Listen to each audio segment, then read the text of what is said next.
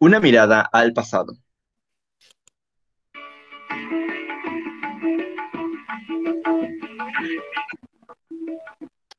Hola oyentes, les deseo un maravilloso día.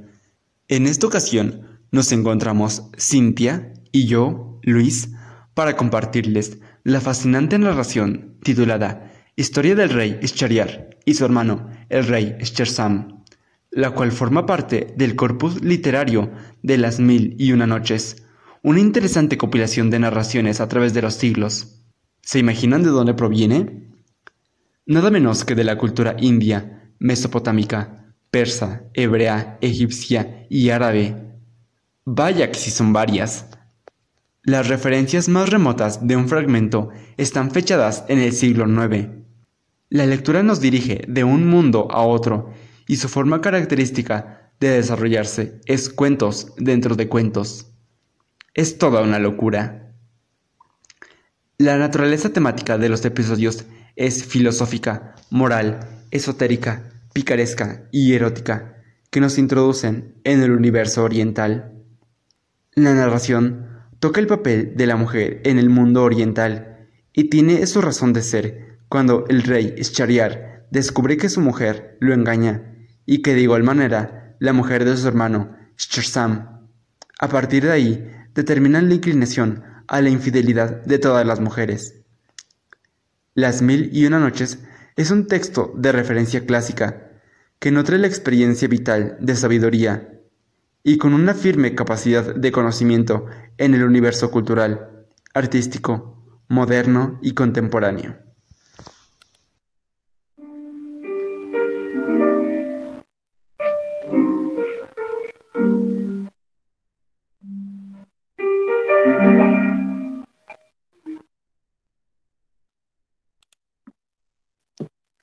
Alá es el más sabio, más prudente, más poderoso y más benéfico en lo que transcurrió en la antigüedad del tiempo y en lo pasado de la edad. Hubo un rey entre los reyes de Sasán, en las islas de la India y de la China.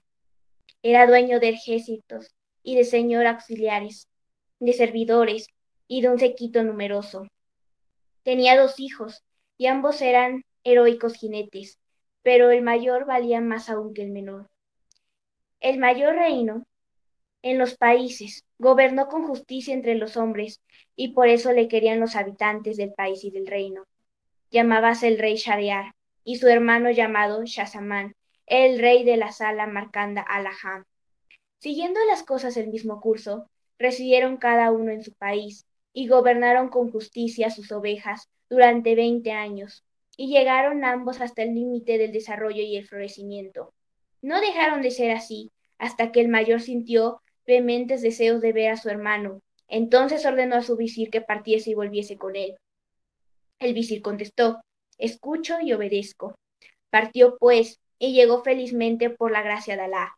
Entró en casa de Shazamán, le transmitió la paz, le dijo que el rey Shariar deseaba ardientemente verle y que el objeto de su viaje era invitar a su hermano. El rey Shazamán contestó, escucho y obedezco.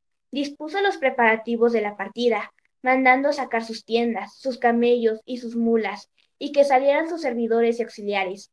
Nombró a su visir gobernador del reino, y salió en demanda de las comarcas de su hermano.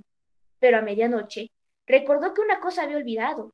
Volvió a su palacio apresuradamente y encontró a su esposa tendida en el lecho, abrazada con un negro, esclavo entre esclavos.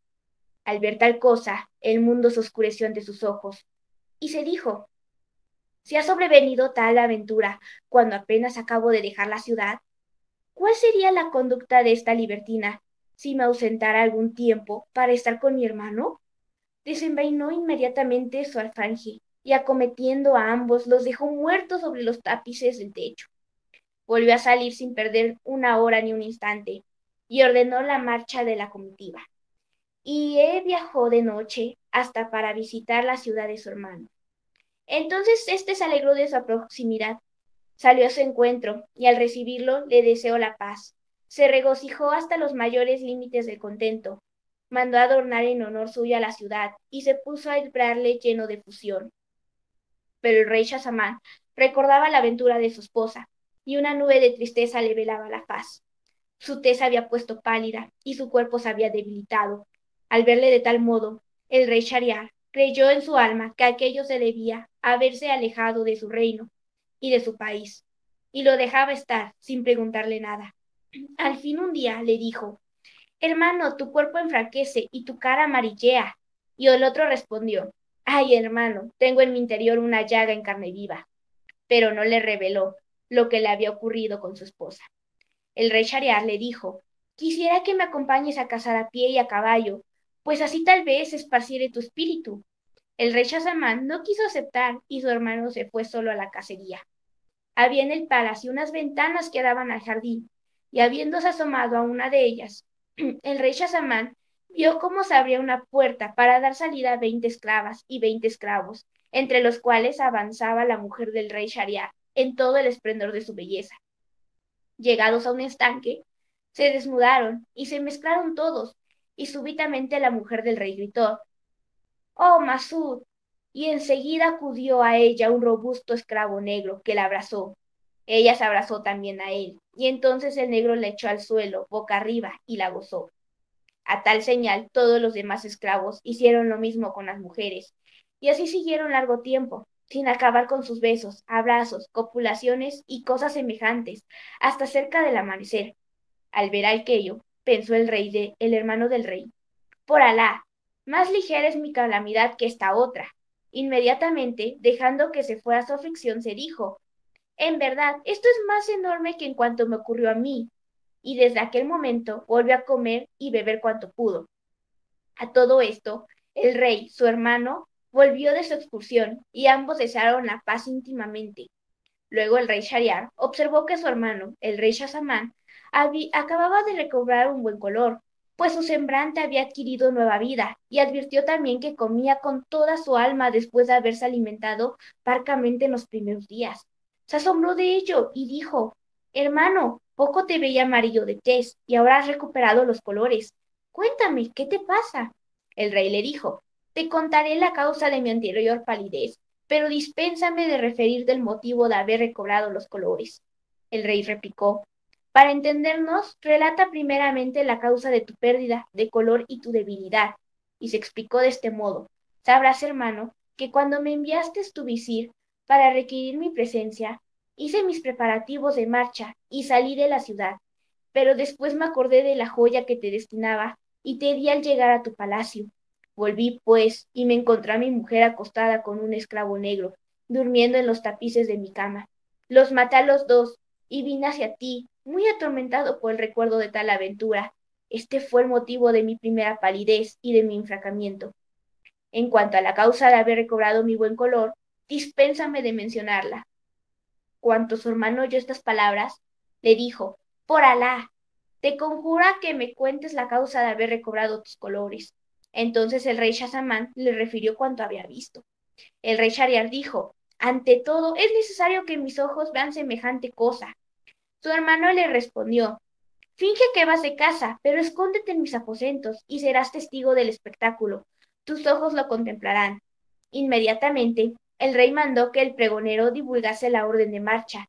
Los soldados salieron con sus tiendas fuera de la ciudad. El rey marchó también, se ocultó en su tienda y dijo a sus jóvenes esclavos, Que nadie entre. Luego se disfrazó, salió hurtadillas y se dirigió al palacio.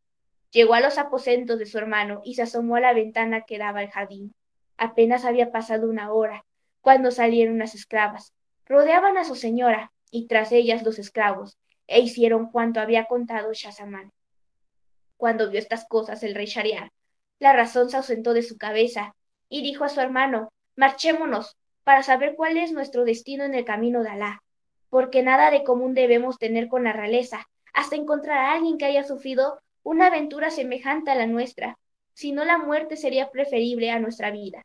Y no cesaron de caminar día y noche, hasta que por fin llegaron a un árbol, en medio de una solitaria pradera, junto a la mar salada. En aquella pradera había un manantial de agua dulce.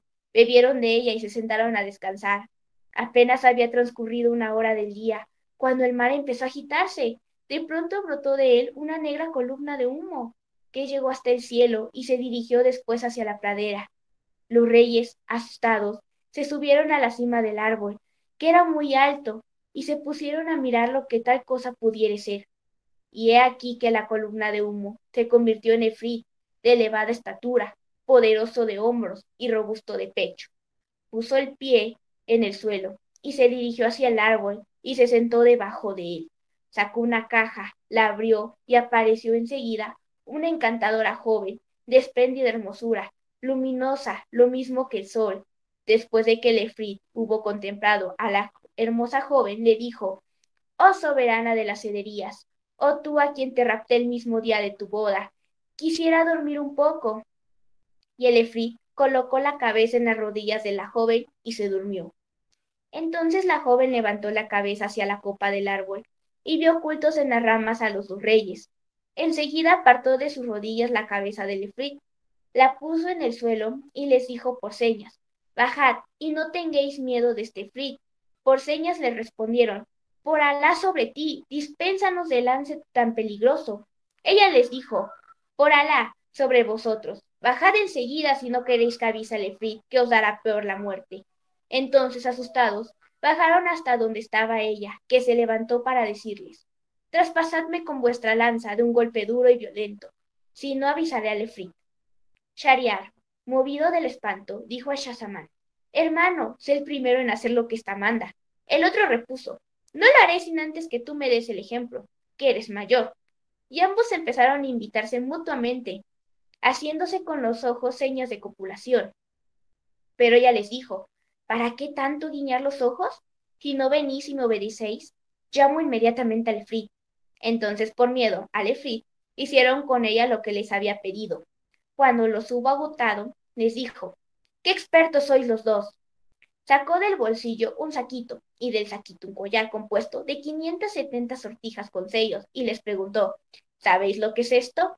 Ellos contestaron, no lo sabemos. Entonces les explicó la joven, los dueños de estos anillos me han poseído todo junto a los cuernos insensibles de este frío de suerte que me vais a dar vuestros anillos. Lo hicieron así, sacándoseles de los dedos. Y ellas entonces les dijo, Sabed que este Frit me robó la noche de mi boda. Me encerró en esa caja, metió la caja en el arca, le echó siete candados y la arrastró al fondo del mar, allí donde se combaten las olas. Pero no sabía cuánto deseaba alguna mujer, no hay quien la, ves, la venza. Prodigan amor falso, cuando la perfidia las llena y las forma como la trama de sus vestidos. No olvides que Ebris hizo que expulsaran a Adán por causa de la mujer. No te confíes, amigo, es inútil. Mañana, en aquella que creas más segura, sucederá al amor más puro una pasión loca. Y no digas, si me enamoro evitaré las locuras de los enamorados. No lo digas. Sería verdaderamente un prodigio único ver salir un hombre sano y salvo de la seducción de las mujeres. Los dos hermanos al oír estas palabras se maravillaron hasta más no poder, y se dijeron uno a otro, si este es un efrit, y a pesar de su poderío le han ocurrido cosas más enormes que a nosotros, esta aventura debe consolarnos. Inmediatamente se despidieron de la joven y regresaron cada uno a su ciudad. En cuanto el rey, Shariar, entró a su palacio, mandó a degollar a su esposa, así como a los esclavos y esclavas, Después ordenó a su visir que cada noche le llevase una joven que fuese virgen, y cada noche arrebataba a una su virginidad. Y cuando la noche había transcurrido, mandaba que la matasen. Así estuvo haciendo durante tres años, y todo eran lamentos y voces de horror. Los hombres huían con las hijas que les quedaban. En la ciudad no había ya ninguna doncella que pudiese servir para los asaltos de este cabalgador. En esta situación, el rey mandó al visir que como de costumbre le trajese una joven, el visir por más que buscó, no pudo encontrar ninguna, y regresó muy triste a su casa, con el alma transida de miedo ante el furor del rey. Pero este visir tenía dos hijas, de gran hermosura, que poseían todos los encantos, todas las perfecciones, y eran de, de una delicada exquisita. La mayor se llamaba Sherezada, y el nombre de la menor, Doniciada. La menor, Sherezada, había leído los libros, los anales, las leyendas de los reyes antiguos y las historias de los pueblos pasados. Dicen que poseía también mil libros de crónicas referentes a los pueblos de las edades remotas, a los reyes de la antigüedad y a sus poetas.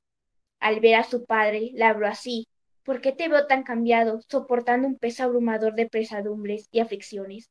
Sabe, padre, que el poeta dice, oh tú, que te apenas, consuélate. Nada es duradero. Toda alegría se desvanece y todo pesar se olvida. Cuando oyó estas palabras el visir contó a su hija cuanto había ocurrido, desde el principio al fin, concerniente al rey. Entonces le dijo Sherezade, por Alá, padre, cásame con el rey, porque si no me mata, seré la causa del rescate de las hijas de los musulmanes y podré salvarlas de entre las manos del rey. Entonces el visir contestó, por Alá, sobre ti, no te expongas nunca a tal peligro.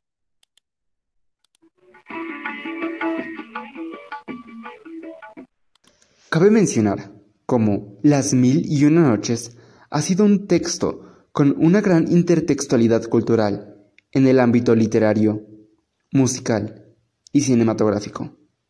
¿Lo pueden creer?